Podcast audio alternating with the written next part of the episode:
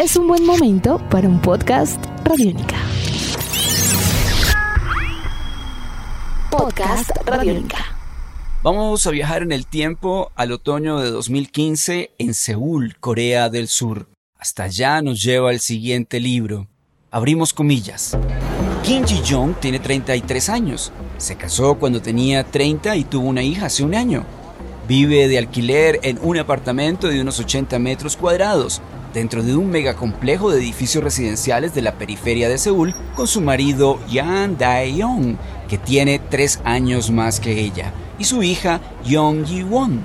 Él trabaja en una empresa tecnológica no muy grande y ella renunció al empleo que tenía en una pequeña agencia de relaciones públicas cuando dio a luz. Él vuelve del trabajo casi a medianoche e incluso acude a la oficina los fines de semana, en sábado o en domingo. Ella se encarga de cuidar a su hija, sin nadie que la ayude, porque sus suegros viven en Busan y sus padres llevan un restaurante. La niña, desde que cumpliese un año el verano anterior, acude a la guardería que está en la primera planta del edificio donde viven y se queda allí toda la mañana. Cerramos comillas. Este es el inicio de Kim Ji-jong, nacida en 1982, libro de la autora coreana, Corea del Sur, Sho Nam-yu. Sean ustedes bienvenidos y bienvenidas a una cita con el profe, podcast Radiónica. Nos puedes escuchar a través de radionica.rocks y por supuesto a través de tu plataforma favorita. La de hoy es la historia de Kim Ji-jong, una joven coreana que bien podría ser la historia de alguna joven colombiana, argentina, guatemalteca, japonesa, alemana, de cualquier lugar del mundo. Sean ustedes bienvenidos y bienvenidas a una historia sencilla, profunda y contundente. Esta es una cita con el profe.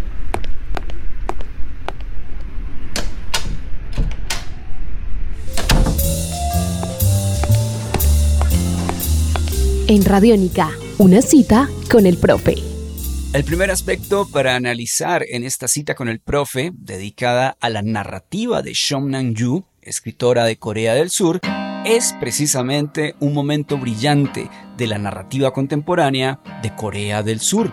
Vamos a mencionar algunas de sus escritoras más importantes, desde aquella inolvidable novela llamada Por favor cuida de mamá de Kyun Sok Shin, un libro bastante especial y quizá el más famoso en esta parte del continente, como es La Vegetariana de Han Kang, un libro soberbio, un libro fuerte, un libro muy bien construido y con una rebeldía natural bastante inspiradora. Sobre la vegetariana podríamos hacer una cita con el profe. También tenemos otras autoras importantes como Suki Kim, la autora de la intérprete, o esas, digamos, esos cuentos breves tan contundentes de Chris Lee y por supuesto aquella famosa novela de Kyun Sok Shin llamada Por favor cuida a mamá. En ese panorama actual de la narrativa coreana, surcoreana, aparece Shom Nam-yu. Nació en Seúl en 1978. Se licenció en sociología y ha trabajado durante 10 años como guionista de televisión. Este aspecto es muy importante en la construcción precisa del libro que tenemos hoy en una cita con el profe. Cuando escuchas con atención de 2011 y Para Komaneshi de 2016 fueron sus primeros trabajos literarios que recibieron múltiples premios. Kim Ji-jong, nacida en 1982, se convirtió en un fenómeno importante, no solamente de la narrativa coreana actual, sino de la narrativa universal. ¿Por qué será que este libro es tan importante y esencial? Vamos a compartir otro fragmento más de este libro que cita lo siguiente. Abrimos comillas. El recuerdo más antiguo que tiene Kim Ji-jong es el de ella comiéndose la leche en polvo de su hermanito. Tendría 5 o 6 años, dado que le llevaba 5 a su hermano. No era gran cosa, pero le parecía deliciosa la leche en polvo. Cada vez que su madre la preparaba, se comía las sobras del suelo con los dedos mojados en saliva, sentado al lado de ella. A veces, su madre le echaba la cabeza hacia atrás y le hacía abrir la boca y le vertía una cucharada de ese polvo dulce y sabroso directamente sobre la lengua. Entonces, las partículas se mezclaban y se derretían con la saliva para luego formar un coágulo glutinoso similar al caramelo y, finalmente, se deslizaban por la garganta y desaparecían. dejándole en la boca una extraña sensación que no era ni seca ni ácida. Cerramos comillas. Ha llegado el momento de contar por qué este libro es tan importante. Siendo un libro sencillo, quizá ahí reside gran parte de su magia, es un libro sencillo y contundente que quizá tiene uno de sus grandes valores en la sencillez y en la simpleza de cómo se construye cada una de las partes de la vida de este personaje llamado Kim Ji-young. Aspecto importante, en octubre de 2015, ella, como ya lo sabemos, es mamá, es esposa, va a visitar a sus suegros a una región de Corea y en medio de las conversaciones comienzan a aparecer las voces de algunas amigas, de su hermana, de alguna serie de personajes y todos creen que tiene un problema mental completamente serio. A partir de ese entonces se revisa la vida del personaje. Desde 1982 a 1994, donde aparece este momento de la leche en polvo, y hay algo que no les conté alrededor de este instante y es que la abuela Después le pegaba a ella porque le parecía una muy mala, entre comillas, maña comer leche en polvo. Por cierto, qué deliciosa es la leche en polvo cuando se disuelve, ya saben ustedes, en el paladar. Es increíble. Aparecen otros capítulos como 1995-2000, donde está la secundaria y la vida y el despertar, digamos, afectivo del personaje. 2001-2011, donde aparece la formación universitaria de la inolvidable Kim Ji-jong, 2012-2015, donde aparece la vida laboral de ella. Y el primer punto, bueno, y cierra en 2016, el primer punto para destacar es cómo, al buen estilo de una gran película, se logra narrar la sencilla vida de un ser humano. Vamos a compartir un fragmento de este libro aquí en una cita con el profe y cita lo siguiente. Kim Ji-jong se rió ante un comentario. Era cierto que se había enamorado en un momento en el que cualquier otra persona pondría fin a un noviazgo para no desconcentrarse y por ende no sabía cómo reaccionar. Vio que empezaban a caer copos de nieve al otro lado de la ventana y se acordó de un poema que había leído tiempo atrás. No se ignora la soledad porque sea pobre, en el callejón cubierto de nieve, porque vuelvo tras despedirme de ti y se derrama la luz azul de la luna. Cerramos comillas. Volvemos a analizar este gran texto. El primer eh, aspecto interesante es la simpleza y la sencillez mejor de este libro y la contundencia del mismo al poder retratar la vida de un ser humano, como es el caso de Kim Ji-jong, nacida en 1982. El segundo punto es quizá el más importante. Sabemos que hemos hablado sobre un personaje desde su nacimiento, desde su niñez, adolescencia, juventud, madurez, hasta el punto de llegar a ser mamá, y quien en algún momento de 2015 se descontrola mentalmente.